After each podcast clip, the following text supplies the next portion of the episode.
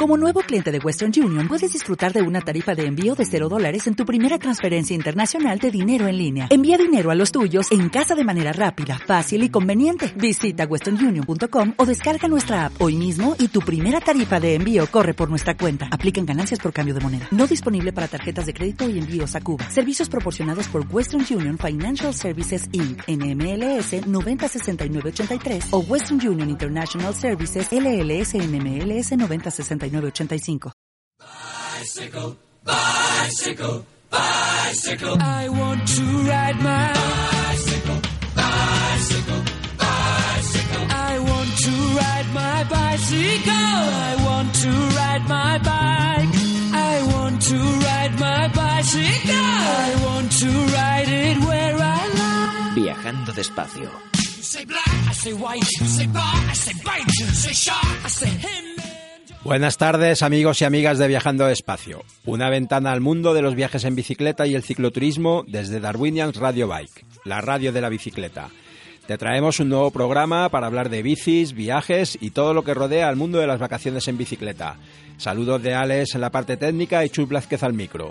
Búscanos en Facebook, Twitter y ayúdanos a difundir el programa entre amigos y amigas de la bicicleta.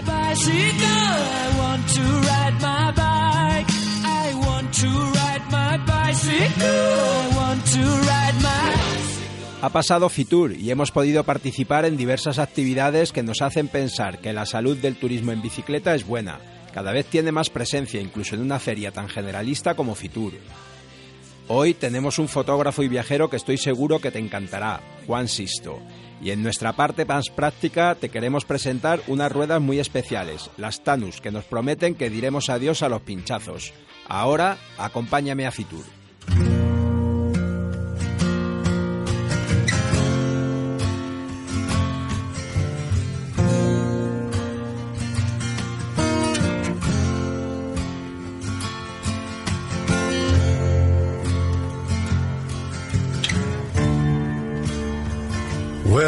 My friend.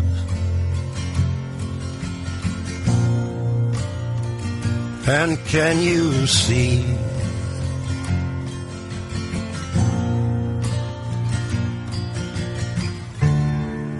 Many times we've been out drinking.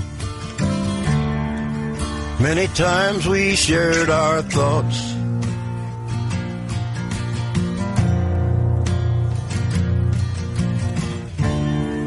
But did you ever, ever notice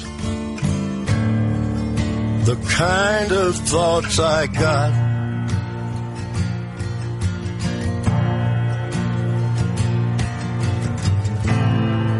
Well, you know I have a love, a love for everyone I know.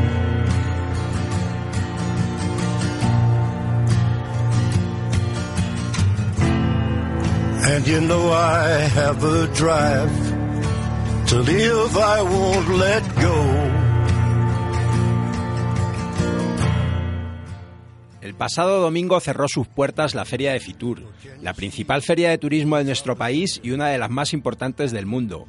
Una feria donde, como siempre, la, presencia de las administraciones públicas españolas encargadas del turismo es enorme. Tour España, paradores, comunidades autónomas, ayuntamientos, todos quieren estar en el escaparate y por desgracia a veces parece que solo eso, salir en la foto. Este año muchos stands de distintas comunidades autónomas de España tenían a la bicicleta como uno de los productos estrella, aunque en muchos casos cuando nos acercábamos a preguntar la cosa no se veía tan bonita. Sigue habiendo poco producto disponible, información dispersa y poco accesible.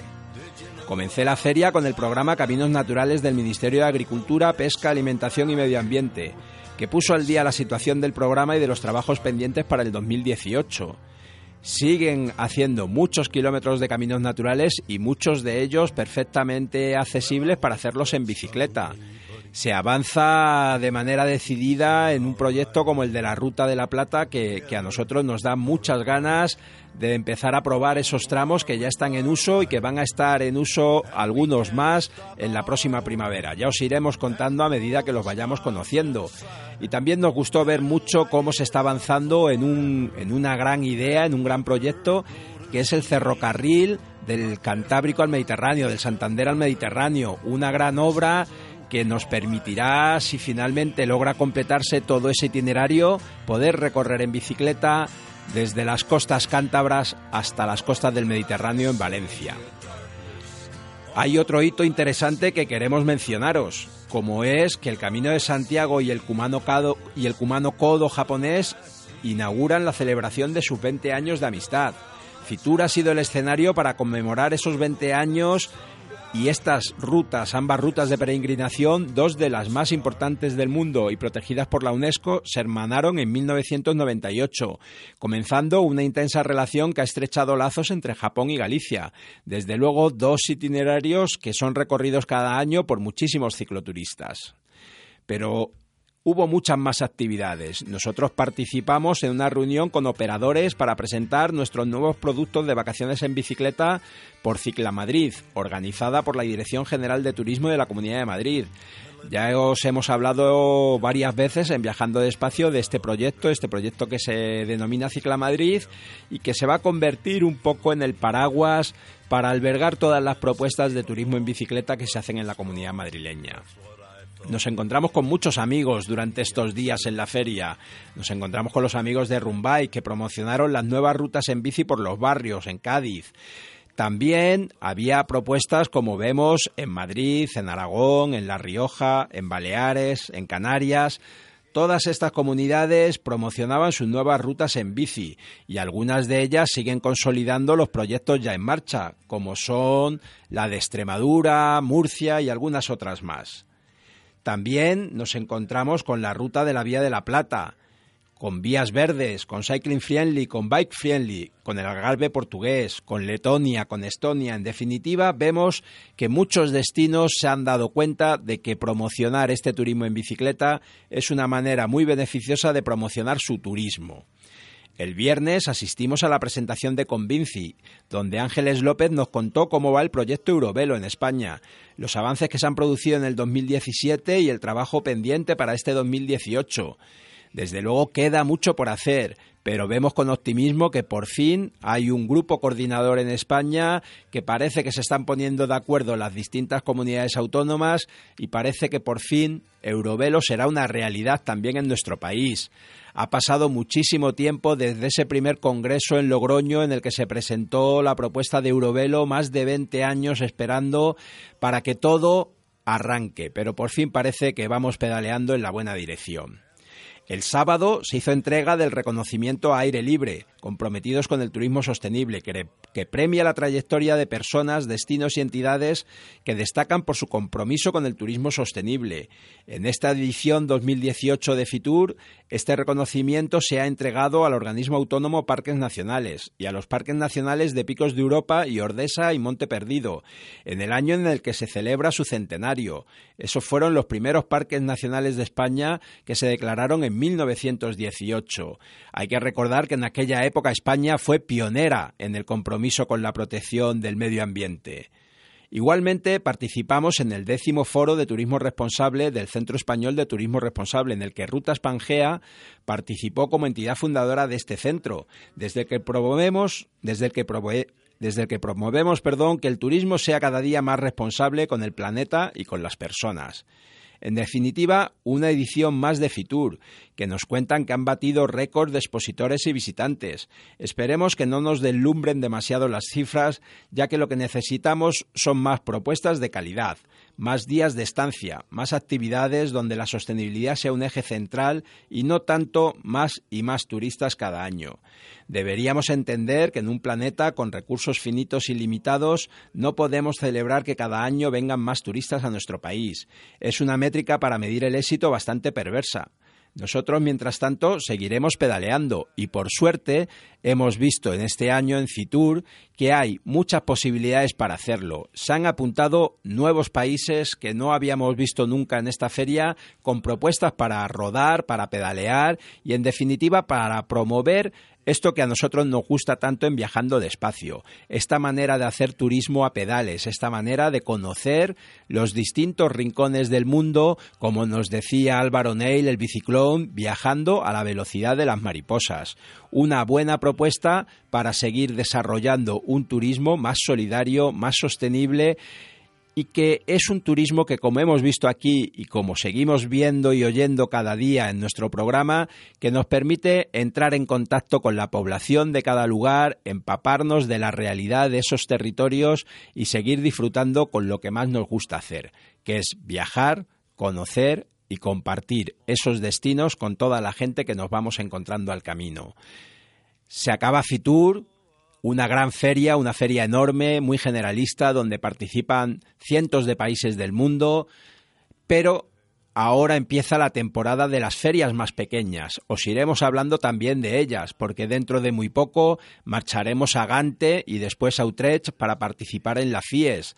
Después vendrá la Feria de Senderismo de Lyon, que esa es una feria muy, especial, muy especializada en el senderismo, pero que sin embargo vemos cómo cada año aparecen más y más y más actividades y propuestas de turismo en bicicleta, de vacaciones en bicicleta, porque no cabe duda de que a nivel europeo y también en el norte de América, en Centroamérica, en Latinoamérica, nos encontramos cada vez más propuestas para promocionar esta manera de hacer turismo que tanto nos gusta a los que estamos aquí, en Viajando Despacio. Un abrazo y seguiremos contando.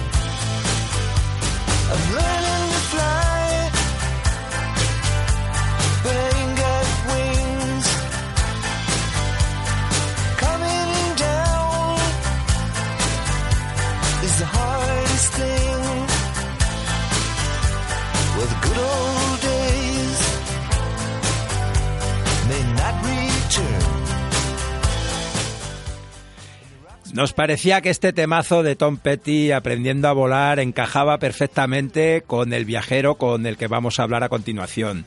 Juan Sisto es un fotógrafo movido por los viajes y las montañas. Su trabajo le apasiona, pero por encima de todo está la vida. Un día, sin saber muy bien a lo que se enfrentaba, salió desde Santiago de Chile con su bicicleta para viajar dos meses hacia la Patagonia. Dos años y medio después llegó a Alaska. Él nos dice que la parte más difícil de un gran viaje es salir de casa. Una vez conseguido no quieres volver.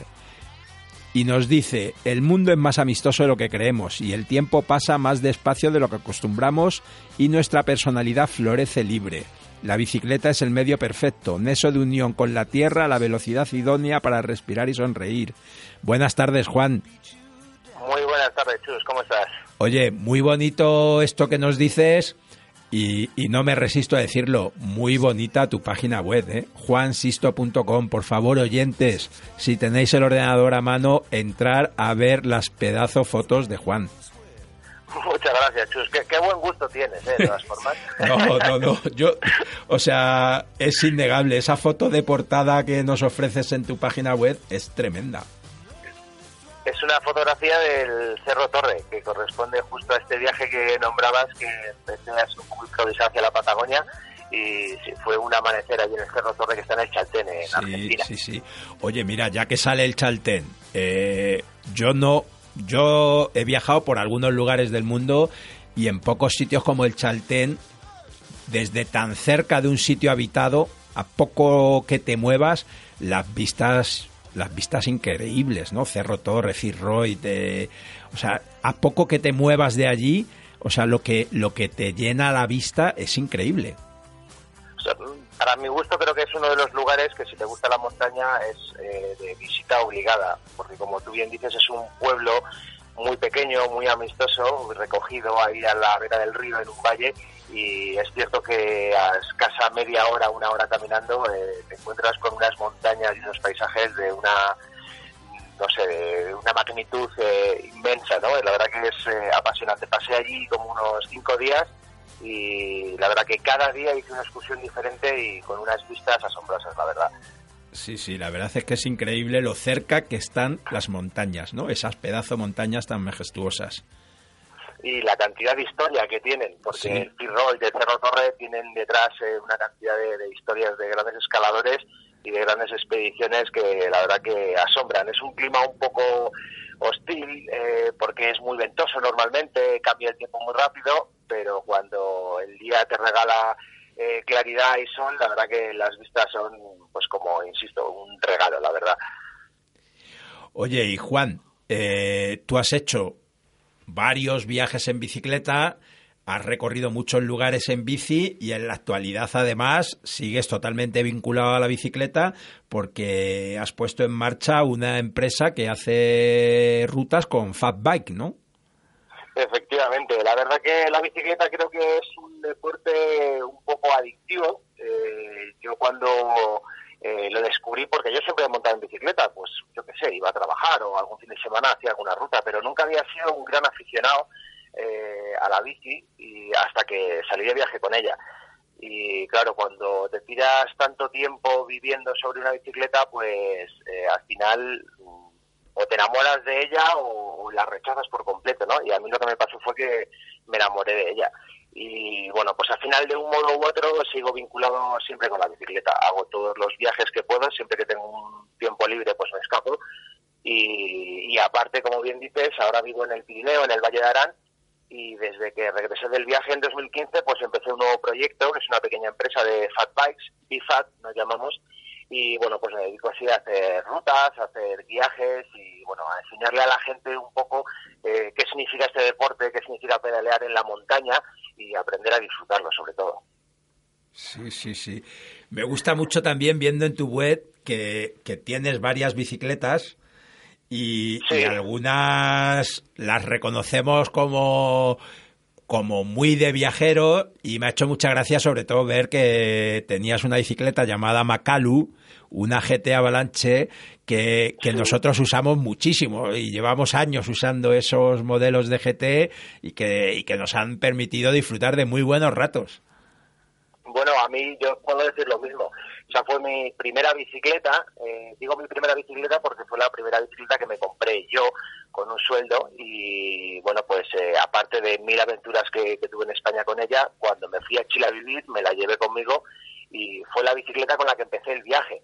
Así que por eso le tengo un especial cariño. Lamentablemente se me rompió en el camino y bueno, ahí en la página web he publicado un vídeo que fue un pequeño homenaje que le hice y sí, se me rompió el cuadro en, en el Amazonas. Y bueno, eh, afortunadamente, lo pude arreglar y al final, bueno, pues decidí cambiar de bicicleta porque me iba a ser más cómodo para terminar el viaje. Y en Bogotá empecé con otra bicicleta que también está publicada ahí en el blog, que es Tatacoa, que es una bicicleta un poco más pensada ya para hacer kilómetros eh, y llevar más peso y pedalear por asfalto.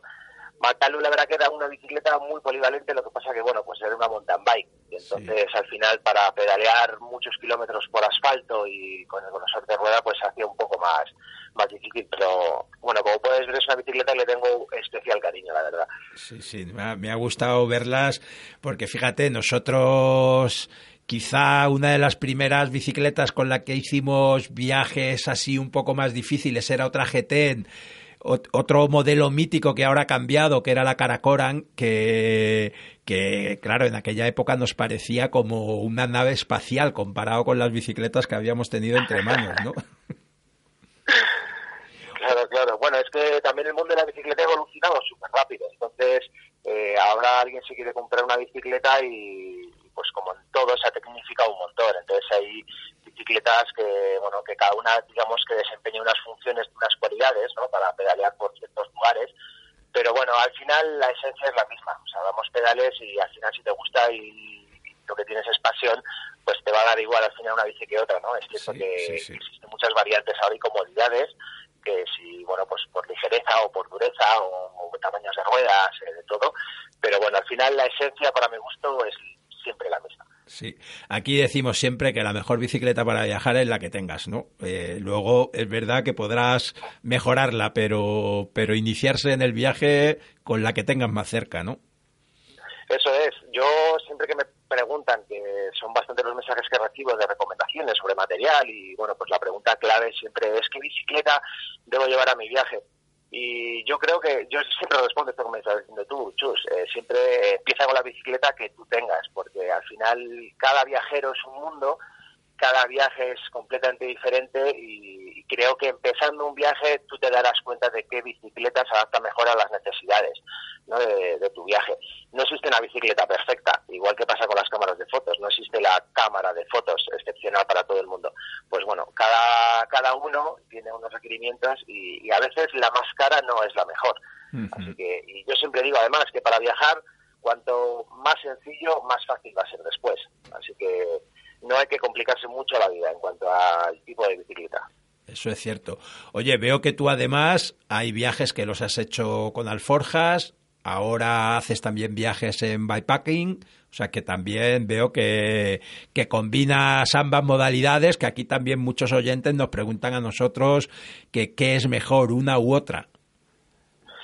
Bueno, mm, esto es un poco como lo de la bicicleta, depende del tipo de viaje que vayas a hacer. Yo con las alforjas disfruté muchísimo. Creo que el, formato alforja es un formato perfecto para hacer largos desplazamientos donde puedes llevar mucha equipación y, bueno, pues al final el peso no es tan importante cuando pedaleas por, bueno, caminos de tierra o, asfalto lo que me ha pasado es que con el bikepacking he descubierto una, pues, eh, una, una nueva ventana a los viajes porque te permite hacer eh, más montaña, que a mí me gusta mucho, y, la bicicleta se mantiene muy, muy estable porque mantenemos todo el peso siempre en la vertical de la misma bicicleta y todo el equipaje va agarrado con velcros eh, o con o con soportes que no son eh, que no estropean digamos el cuadro de nuestra bicicleta. Las alforjas eh, van enganchadas con una parrilla que van con tornillos y esas vibraciones pues siempre le afectan a nuestro cuadro o a las mismas parrillas. De esta manera el bikepacking, aparte que te obliga a ir un poco más ligero, pues eh, te permite poder pedalear por eh, caminos rocosos eh, a cierta velocidad donde y la bicicleta no va a sufrir porque todo digamos que va amortiguado con estos velcros o con las telas con lo que le estás agarrando. Entonces, bueno, se abre un abanico de posibilidades muy amplio, la verdad.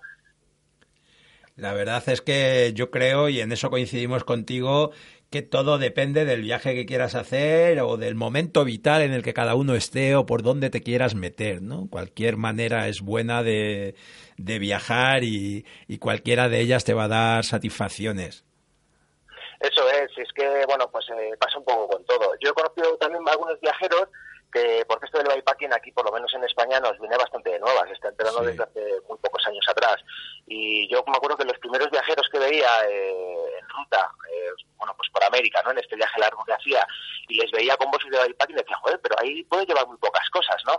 y bueno, eh, también es más aerodinámico, entonces había muchos viajeros que a lo mejor hacían un viaje más breve y, viajaban en bikepacking por mucho que lo hicieran por asfalto, eso también, bueno, pues les daba eh, una ligereza y una fluidez eh, que tú no tienes con las alforjas, que suele llevar más peso porque a mochila grande siempre la llenas, eso es una regla de tres y, y claro, luego aparte tienes bueno más fuerza de rozamiento y, y la bicicleta pues va más inestable porque los pesos van digamos que separados de ti, ¿no? Un poco más adelante o un poco más atrás eh, y, eso te desestabiliza más la, la, bicicleta. Pero claro, si quieres ir a montaña, eh, poco a poco irás evolucionando probablemente hacia el bikepacking que es hacia donde yo creo que se dirige un poco todo este formato. Sí, sí, sí. Oye, y, y, Juan, para ir finalizando, quería preguntarte por otro proyecto, por Horizonte Norte. Pues Horizonte Norte eh, que nos ha llevado muchísimo tiempo, muchísima dedicación y con mucha pasión lo hemos hecho. Y bueno, surgió en, este viaje de América, ¿no? que duró dos años y medio, pues cuando estaba la de Perú, creo recordar que era, empecé a tener conversaciones con un amigo mío, realizador, Álvaro Sanz, para poder contarle al mundo toda esta aventura que yo estaba viviendo y que, sentía que yo solo eh, se me hacía muy difícil ¿no? de narrar. Entonces, bueno, pues eh, comenzó este proyecto, que es eh, un documental del viaje, y bueno, pues Álvaro tuvo la, la dedicación de, de viajar conmigo durante cuatro jornadas, durante cuatro puntos diferentes del viaje. Estuvo en Colombia, estuvo en Panamá, estuvo en California y finalmente en Alaska y bueno, pues el resultado de esos cuatro encuentros que tuvimos es una pieza documental que por fin ahora en este próximo mes de marzo eh, vamos a sacar a la luz. Pues estupendo.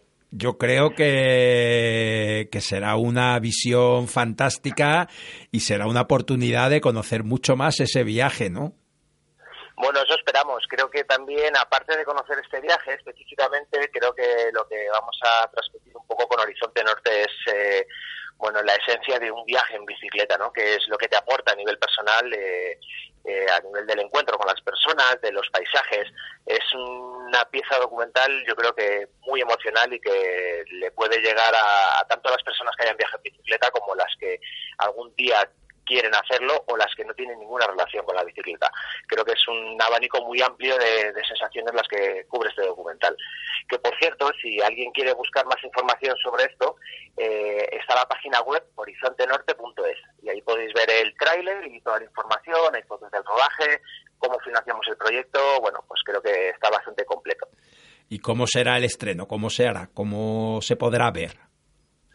Pues el estreno lo vamos a hacer de una manera bastante familiar. Eh, como este proyecto lo financiamos con aportaciones de, gente eh, particular, pues eh, haremos un estreno para todos estos mecenas que formaron parte de este proyecto y confiaron en nosotros. Y luego haremos un pequeño, bastante familiar dentro del mismo día con, con el resto de personas. Y después esto se podrá adquirir por plataformas digitales en Internet mediante alquiler o compra. Todavía no puedo decir en qué plataforma va a estar porque no lo tenemos todavía seguro, pero va a ser la forma, va a ser la forma de conseguirlo, de poderlo ver. Pues nada, estaremos muy atentos porque ya nos están entrando muchas ganas de verlo. Así, así me gusta. Pues muchísimas gracias Juan, un abrazo y que sigas disfrutando de los viajes y, y aquí te esperaremos para que nos lo vuelvas a contar. Muchísimas gracias, Chus. Un saludo, hasta la próxima entonces. Un abrazo, gracias. Chao.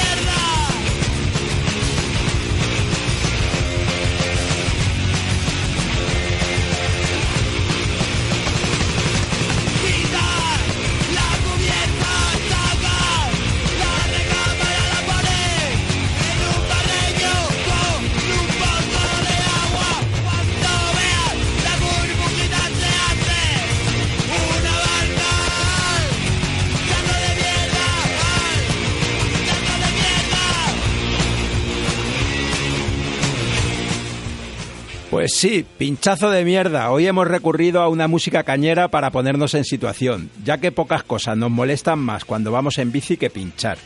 Y parece que por fin ha llegado la solución, de la mano de Tanus. Buenas tardes, Sergi. Hola, muy buenas tardes. ¿Qué tal, caballeros? Muchas gracias, muchas gracias por atendernos y, y cuéntanos, preséntanos, ¿qué es Tanus y si de verdad es nuestra solución? vale, vale, perfecto. Pues bueno, sí, a ver, eh, Para la gente que no lo conozca, que todavía hay gente que no lo conozca, bueno, eh, son unas ruedas, lo que es la cubierta, que salió al mercado eh, en su primera versión en 2012. ¿vale? Entonces es un, un neumático sin aire, es eh, un compuesto macizo, digamos, por llamarlo de alguna manera, y, y con esto pues lo que, lo que te garantizas es principalmente no pinchar, ¿no? que esa es la principal ventaja de las Thanos.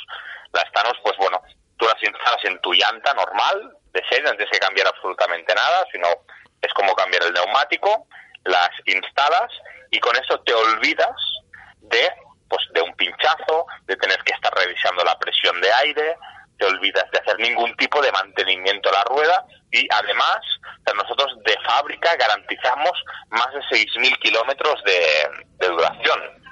6.000 kilómetros. Más o menos pues es el doble, el triple que una rueda normal. Sí, sí, son a modo muchos de garantía. Tú siempre las puedes estirar un poco más, pero bueno, la garantía son 6.000. Así que bueno, eh, a nivel de, de prestaciones pues tiene todo, todas estas ventajas, ¿no? Y Sergi, eh, ¿para qué tipos de bicis están recomendadas estas cubiertas, estas ruedas? Bueno, pues eh, a ver, estas tenemos, o sea, prácticamente toda la gama de usos y, y perfiles de usuario, ¿no? Es decir, excepto ruedas de tacos, ¿vale? Que no tenemos todavía la tecnología suficiente para desarrollar tacos, ¿vale? Tacos con las prestaciones que, que se le suponen a los tacos.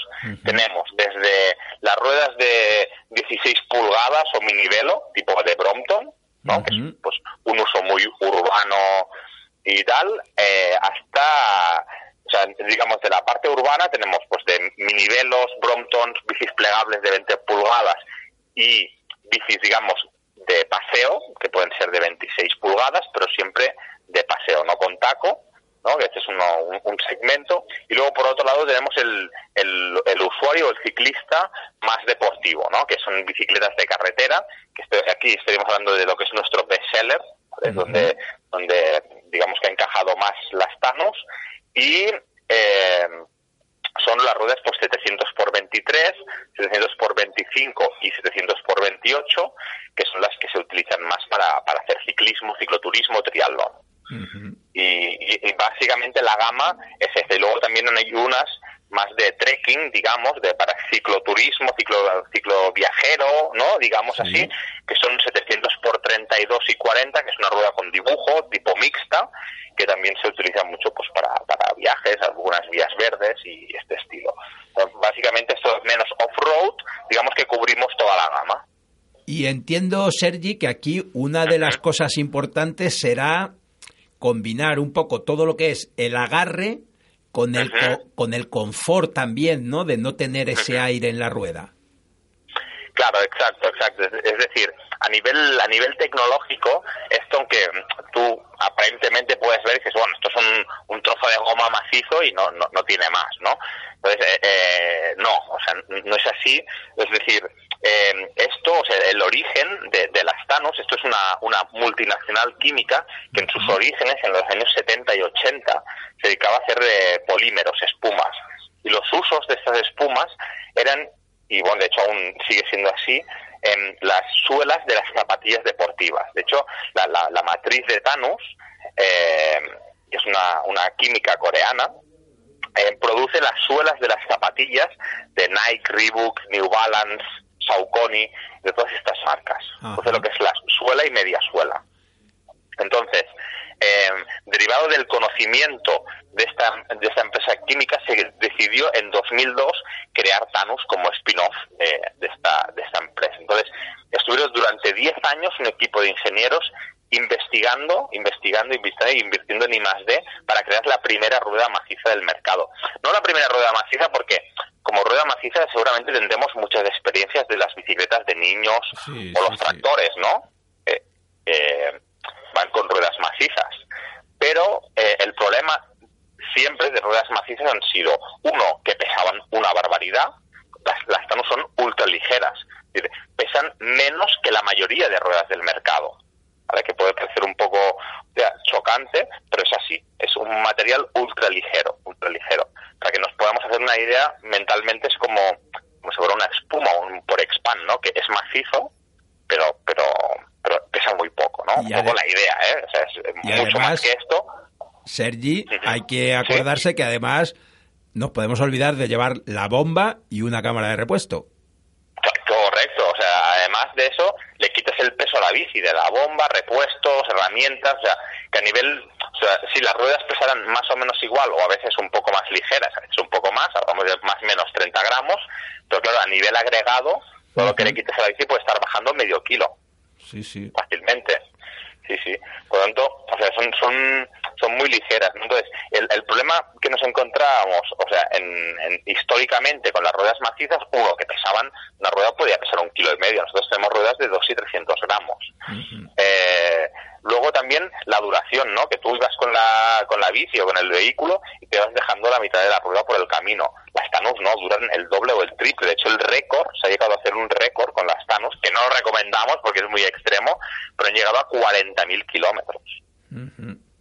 Una barbaridad, ¿no? Pero fíjate, Sergi, a mí esto que me dices de lo que dais de garantía, 6.000 kilómetros, o sea, 6.000 kilómetros sin tener que hinchar la bici cada vez que voy a cogerla, darle presión, eso es esa tranquilidad que te da el saber que la coges y te vas. Sí, sí, sí. De, hecho, esa es la, la, la, gracia, ¿no? Porque a lo mejor pinchar, pinchas poco, pinchas una vez al año, ¿no? Hay gente que más, menos, pero sobre todo es lo que tú dices, ¿no? De decir, hostia, cuando voy a salir, voy a coger la bici eh, cada día o el domingo, es igual, pero está, está a punto siempre, está a punto, no hay que hacer nada, es coger y te vas y sabes que vuelves. Es, es una es una tranquilidad una maravilla. Todavía, mira que hace años que las llevo y todavía cuando la cojo me sale una sonrisa porque digo, que, a gusto, ¿no? O sea, la coges y sales, sin más. Eso es una, una sí, sí, una, una, una gran ventaja, una gran ventaja de poder, ah, por lo menos, volver a casa si estás a 40 o 50 kilómetros, ¿no? Sin, sin más problemas. En invierno también, o sea que... Mira, Sergi, déjame que le cuente a los oyentes que nosotros... Mm. Nosotros habíamos tenido algún contacto con vosotros. El último año en Unibike pasamos por, por vuestro stand para, para ver las ruedas. Nosotros, yo, yo que trabajo en una empresa en Rutas Pangea, que, hacemos viajes en bici, que tenemos bicis de alquiler. Para nosotros, el tema de los pinchazos, sobre todo para los alquileres que hacemos para la gente de bici de carretera, que, que las usan pues para entrenar o para correr un triatlón. Eh, la cara la cara que se te pone cuando te viene alguien, joder, pinchado dos veces. Eh, o sea, es una cosa de, solución al cliente que vemos que es necesario, ¿no? Entonces vamos a empezar a cambiar algunas de nuestras bicis, vamos a incorporar vuestras, vuestras ruedas y yo veo, veo cuando tengo que elegir que dais como dos opciones, hard o regular, en cuanto a la dureza. ¿Nos explicas qué es eso? Sí, tanto y tanto.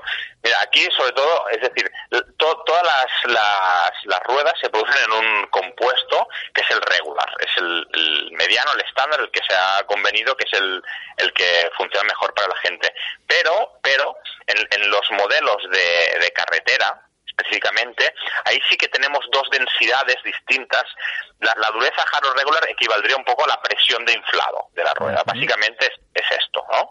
Entonces, en carretera sí que tenemos esas dos opciones, porque a lo mejor la, la, rueda de, de, carretera, tú le puedes dar un uso urbano, ¿no? Pues a lo mejor las fixis o bicis de carretera para un uso urbano, entonces ahí necesitas una presión un poco más regular, que la ventaja de esto es que te amortigua un poco más, es más cómoda, ¿no? Pero a nivel de rendimiento, pues no es tan elevado como sería la hard. La hard equivaldría a una presión más elevada, por lo tanto, pues notas más, digamos, las irregularidades del suelo, pero, eh, pero tiene más rendimiento, ¿no? Es como ir hinchado, por ejemplo, en una Slick 700 x 23, la diferencia entre regularizar es una son 7 bares y la otra ocho y medio. Vale, vale, vale. Pues básicamente es eso, un poco enfocado si tú mm, primas más el confort o el rendimiento. ¿No? Depende. Entiendo. O sea que para la bici, la bici que queremos usar más para paseo, para para dar una vuelta por unos carriles bici por la ciudad, pues nos vamos más a la regular y la que queremos para ese triatlón o para entrenar, pues nos vamos a ir a la hard para que vaya bien durita y, rodemos bien con ella. Sí, exactamente, exactamente.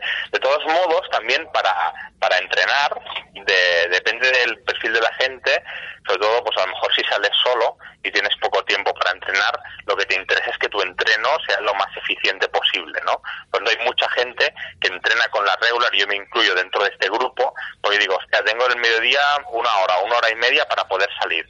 Pues a mí me interesa ir con una rueda un poco más ancha, más cómoda, un, de la mm, densidad baja, de dureza regular, para decir, oye, ese, esa hora de entreno que me rinda al máximo, de manera que yo me esfuerce más que no con una hard. Entonces, ahí también un poco depende del, del enfoque del entreno o de que cada uno. Yo prefiero ir con algo que, oye, con una hora me machaque un poco más, ¿no? O sea, que es un poco como cuando le quitamos un poquito de presión a la rueda para que nos cueste un poco más, ¿no? Exacto, exacto. Sí, sí, sí. Eso, eso es. Entonces, eh, eso va muy a gustos, va muy a gustos, pero sí que es verdad que principalmente el público de, de carretera y triatlón se decanta por las hard. También a lo mejor porque está acostumbrado pues a ir a una presión más elevada. Sí, sí, sí. Y otra, otra duda que, que me surge a mí ahora para cuando me lleguen las primeras, ¿cómo se instalan? ¿Qué tal se instalan? Bueno, pues la, la, la instalación, ahí hay... Es muy fácil. O sea, yo, mi punto de vista es que es, muy fácil.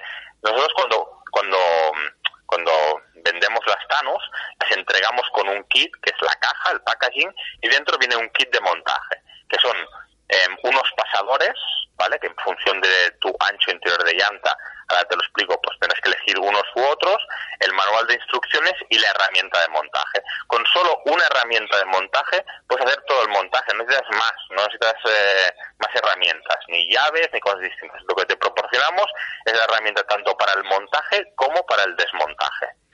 ¿Vale? Entonces, eh, el montaje, o sea, la, la Thanos, tú, digamos que la, la tienes que talonar en la llanta y luego hay unos pasadores como unas grapitas de, de una mezcla de plástico y Kevlar, que es lo que sujeta bien, aparte de que la propia fuerza del neumático ya, ya queda bien anclado en la llanta, estas grapitas tienen un, un- una rueda tiene 40 puntos de anclaje de este tipo y es lo que le aporta precisamente la seguridad. Tanto el material como el sistema de anclaje este por pins, por pasadores, está patentado mundialmente.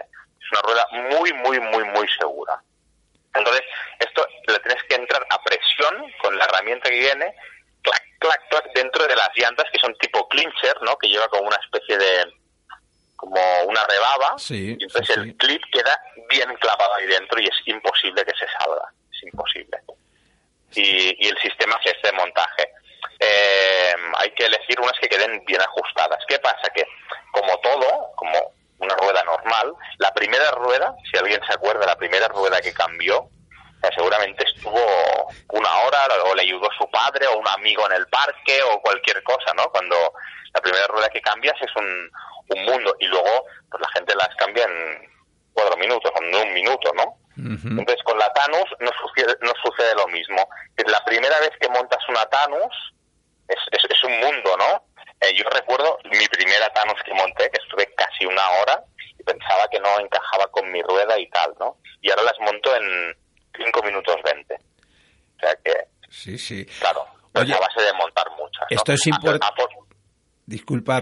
digo digo que, que afortunadamente la Thanos, a diferencia de las otras cubiertas, la vas a montar una vez en la vida, bueno, no una vez en la vida o una vez, una vez cada 6.000 kilómetros, ¿no? O sea, que no vas a tener que, que, que tener mucha experiencia en esto porque la montas una vez y ya está, y te olvidarás. Sí, sí. Oye, Sergi, una cosa importante que, que a veces se nos olvida es que, claro, nosotros estamos pensando siempre en las ruedas con las medidas de diámetro y balón, ¿no? Diámetro y ancho, ¿no? Pero claro, aquí, aquí nos tenemos que fijar realmente en el ancho interior de la llanta a la hora de pedirlas, ¿no? Sí, sí.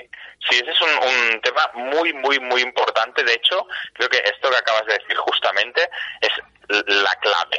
Y lo más importante en lo que nos tendríamos que, nosotros intentamos poner empeño para comunicar esto siempre. Es decir, si tú dices, yo en mi bici llevo una 700 por 23, quiero una 700 por 23. Eh, no es tan fácil. Es decir, lo que las Thanos, cada modelo de Thanos, ¿no? cada talla, es compatible con unos interiores de llanta determinados. Entonces, por ejemplo, esto hay que mirarlo en las tablas, ¿no? Que hay en la web, o en los catálogos, están por ahí.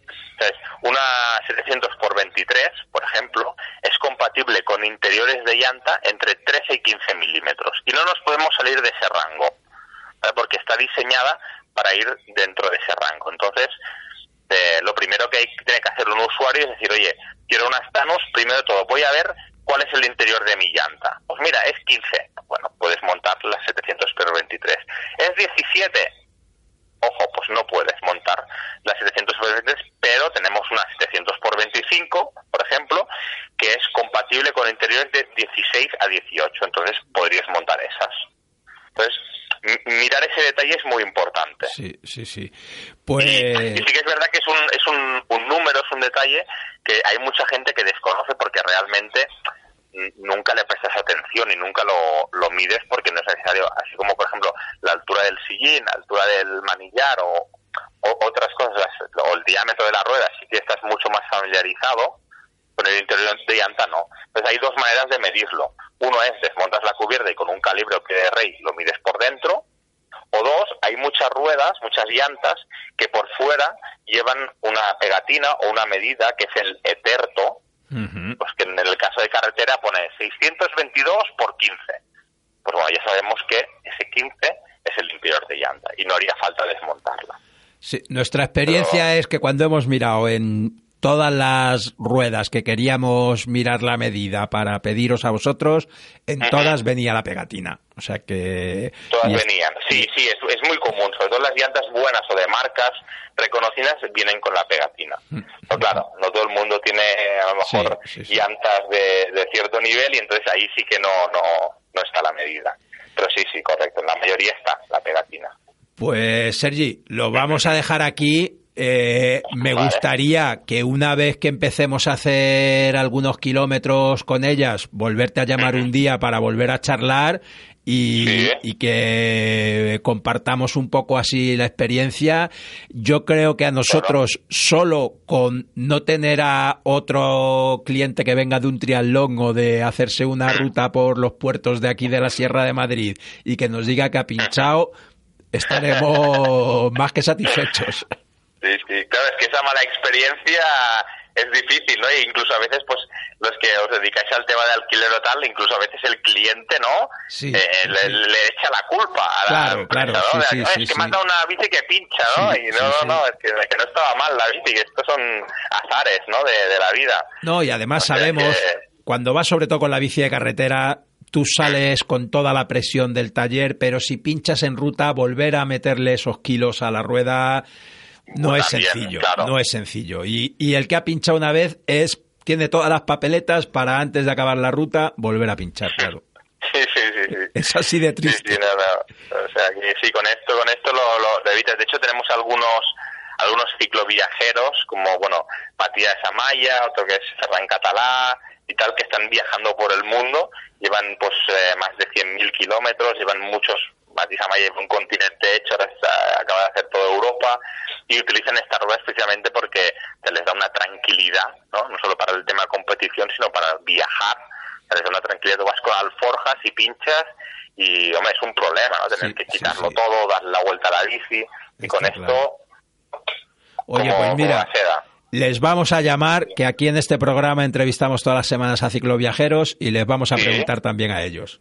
O sea, pues, pues Matías Amaya es una, una persona súper, súper, súper interesante, con una historia muy, muy bonita y puede ser un, la verdad es que una, una buena, una buena entrevista, seguro, seguro. Pues perfecto, pues vamos, vamos a contactar y vamos a Ujú. entrevistarle.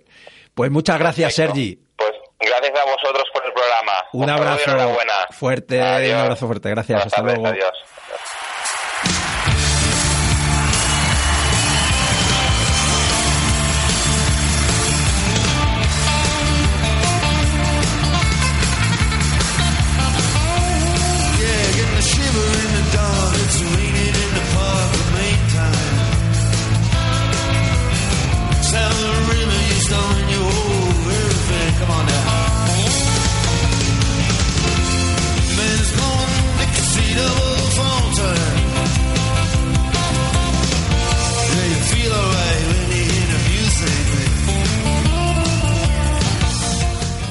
Todo Ciclismo es un programa de radio sobre todo lo que tenga que ver con la bicicleta, viajes profesionales, material, noticias.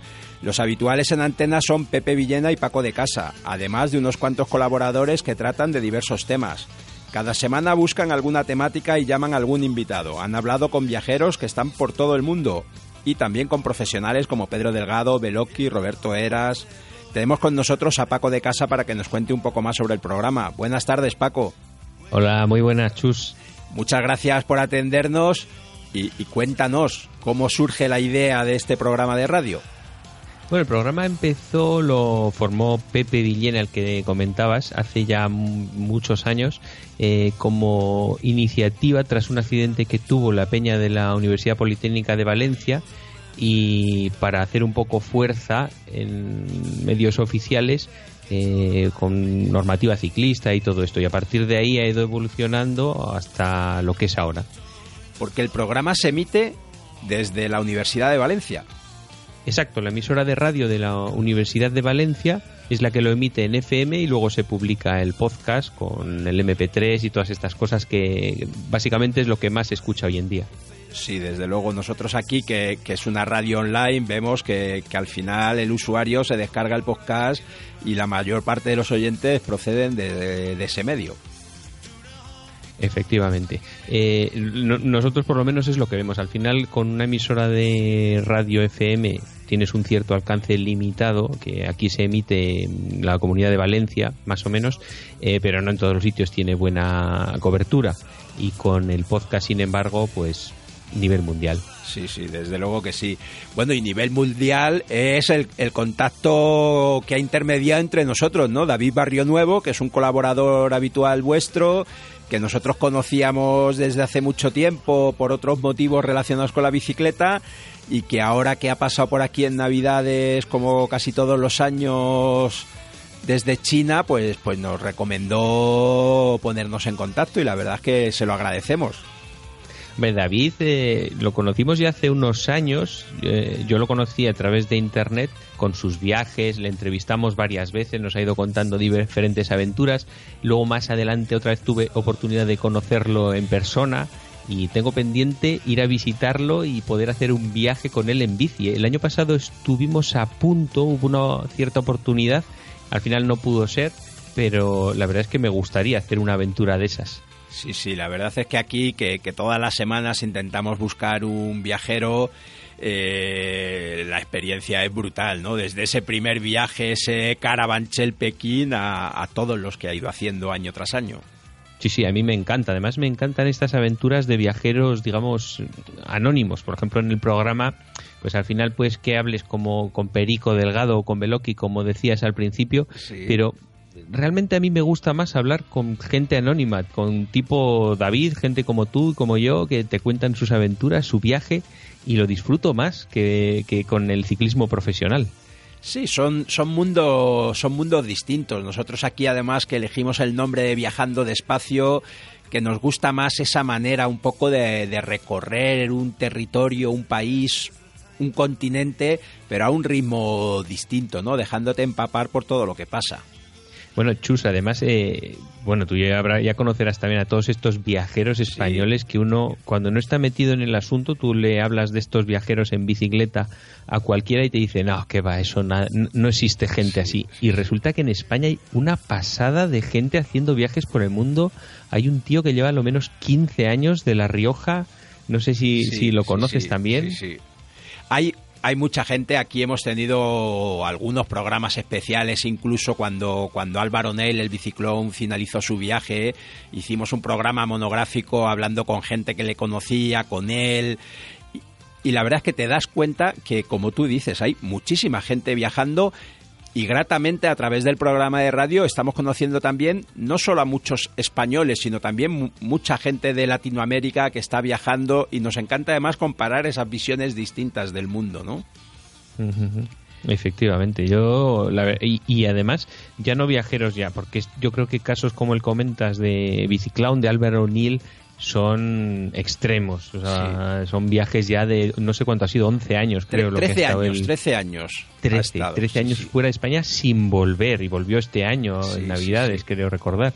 Y bueno, bueno, o sea, esos casos ya son un poco extremos a los que todo el mundo le da un poco de canguele, pero ya un poco más pequeños, tipo de un mes, incluso en bici, yo creo que está al alcance de cualquiera, ¿verdad? Sí, sí, sí. Y, yo creo que eso también es lo bueno y aquí nos gusta, como tú dices, no solo ese personaje quizá un poco más anónimo, sino que para nosotros también tiene el mismo mérito el que hace un viaje recorriendo unas provincias españolas o el que hace un camino de Santiago. Y nos gusta mucho también esa sensación de hablar con el que ha hecho su primer viaje para, para romper un poco también esa barrera y animar a más gente a que, a que se ponga en marcha. Sí, sí, sí, sí, sí. En, últimamente, además, eh, bueno, he visto de todo tipo, desde. Bueno, a mí uno que me impresionó mucho, no sé si conoces a Diego Ballesteros también. Sí, el que hizo el viaje a China también, ¿no? Exacto, hizo un viaje a China, escribió un libro de 11.000, no sé cuántos kilómetros creo que era. Eh, el, el, caso es que ya sabes que tuvo un accidente en Estados Unidos sí, sí, sí. Eh, que lo dejó en parapléjico, en silla de ruedas. Y, y a partir de entonces se superó y el tío ahora le ves animadísimo con su bicicleta con pedaleo con las manos y es una pasada y volviendo a competir haciendo viajes y con muchísima energía. Sí, la verdad es que yo creo que eso es lo más reconfortante, ¿no? Ver esa transmisión de energía de toda esta gente que cada uno hace el viaje de una manera, con una filosofía diferente, pero que, que, es increíble cómo transmiten esa pasión, ¿no? Y, y, sabes también, eh, al raíz de, por ejemplo, Diego Ballesteros, que va en una bici de estas reclinadas, ¿sabes? cómo son muy bajitas. Sí, sí, eh, lo que pasa que él tiene pedaleo con los brazos, pero a raíz de eso estoy viendo que hay como muchísima tendencia de estas tipo de bicicletas reclinadas eh, para que pedaleas con las piernas, vamos, eh, tanto de tres ruedas como de dos ruedas, y que hay una tendencia ya importante incluso con carenado, bicicletas de estas. Sí, de hecho ahí en, en Valencia tenéis incluso una asociación valenciana que, bueno, no sé si empezó allí en Valencia y ahora es de carácter nacional, de gente que, que viaja con este tipo de bicicletas. Y, y, hemos tenido por aquí también a alguna persona que ha recorrido con una bici de estas Islandia este año pasado. O sea que, que la verdad es que el límite, los límites parece que están para superarlos. Pues mira, además en Islandia, que se caracteriza por tener poco viento, entre sí, comillas, una bicicleta de estas seguro que viene mucho mejor que una bicicleta normal, que te, de, la penetración al viento es mucho más, sea, tienes que hacer mucha más fuerza. Sí, sí, o sea seguro que, que, Yo tengo todavía pendiente probarla. ¿Tú has podido probarlas, Chus? Yo he podido probarlas porque mm, conocimos, hay una empresa en Girona que se llama, creo recordar que es Vidabike, un, un chico francés, Jean-Luc, que puso en marcha esta compañía y coincidimos con él haciendo un recorrido por la vía verde de la Terra Alta, por ahí por Tarragona, y hicimos juntos algunos kilómetros y todos los que íbamos fuimos pasando por su bicicleta para probarla, ¿no? Y estas que son de dos ruedas, la primera sensación que te da es como que tienes que volver a aprender a montar en bici, porque la sensación de equilibrio es distinta, pero, pero luego es muy confortable.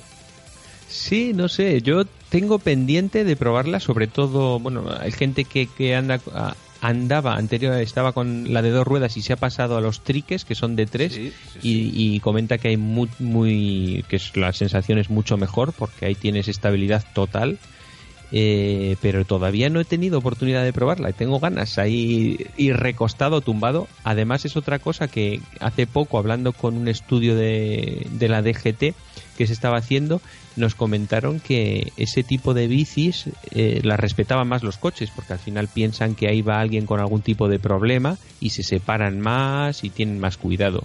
O sea, que otra ventaja, sí. que en principio parece que van más escondidos y más pequeños, más bajos, con más problemática para verlos, pero parece que no. Muy bien, pues habrá que tenerlo en cuenta.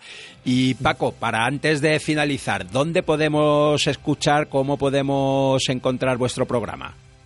Bueno, eh, la forma más sencilla yo creo que es entrando en todociclismoradio.com y ahí se puede ver eh, la dirección del podcast, eh, que está tanto en iTunes como en, en en, para suscribirte con podcast y apuntarse ahí con el típico programa para leer los archivos en el teléfono móvil que se va descargando los programas y semanalmente lo iremos colocando ahí y podrán escucharlo. Estupendo, pues desde luego ahora cuando subamos nosotros a la vez nuestro podcast os haremos un enlace. Yo ya he oído alguno de vuestros programas, me pareció súper interesante ese programa en el que se abordaba el estudio de la seguridad que están haciendo ahí en la Universidad de Valencia y, compartimos muchos temas, hemos compartido muchos entrevistados y, y es un placer hablar con vosotros y conoceros un poco más. Pues eh, muchas gracias por habernos llamado, Chus, y desde luego que seguro que coincidimos en muchos invitados porque es normal, nos llaman la atención los mismos y nada, seguiremos eh, comunicándonos. Pues un placer muy grande, Paco. Muchas gracias y un abrazo fuerte. Igualmente, hasta, hasta otra. pronto.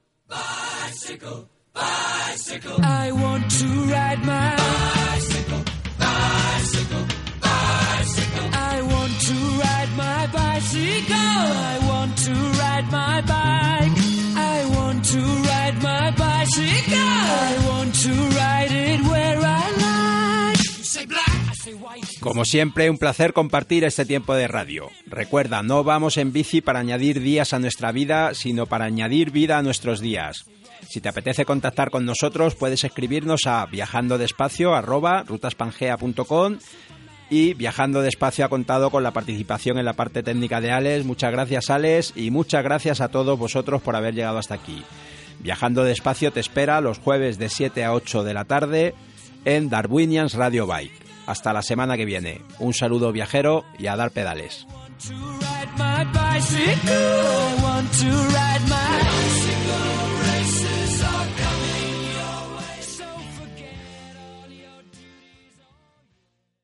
Como nuevo cliente de Western Union, puedes disfrutar de una tarifa de envío de 0 dólares en tu primera transferencia internacional de dinero en línea. Envía dinero a los tuyos en casa de manera rápida, fácil y conveniente. Visita westernunion.com o descarga nuestra app hoy mismo y tu primera tarifa de envío corre por nuestra cuenta. Aplican ganancias por cambio de moneda. No disponible para tarjetas de crédito y envíos a Cuba. Servicios proporcionados por Western Union Financial Services Inc. NMLS 906983 o Western Union International Services LLS NMLS 9069 85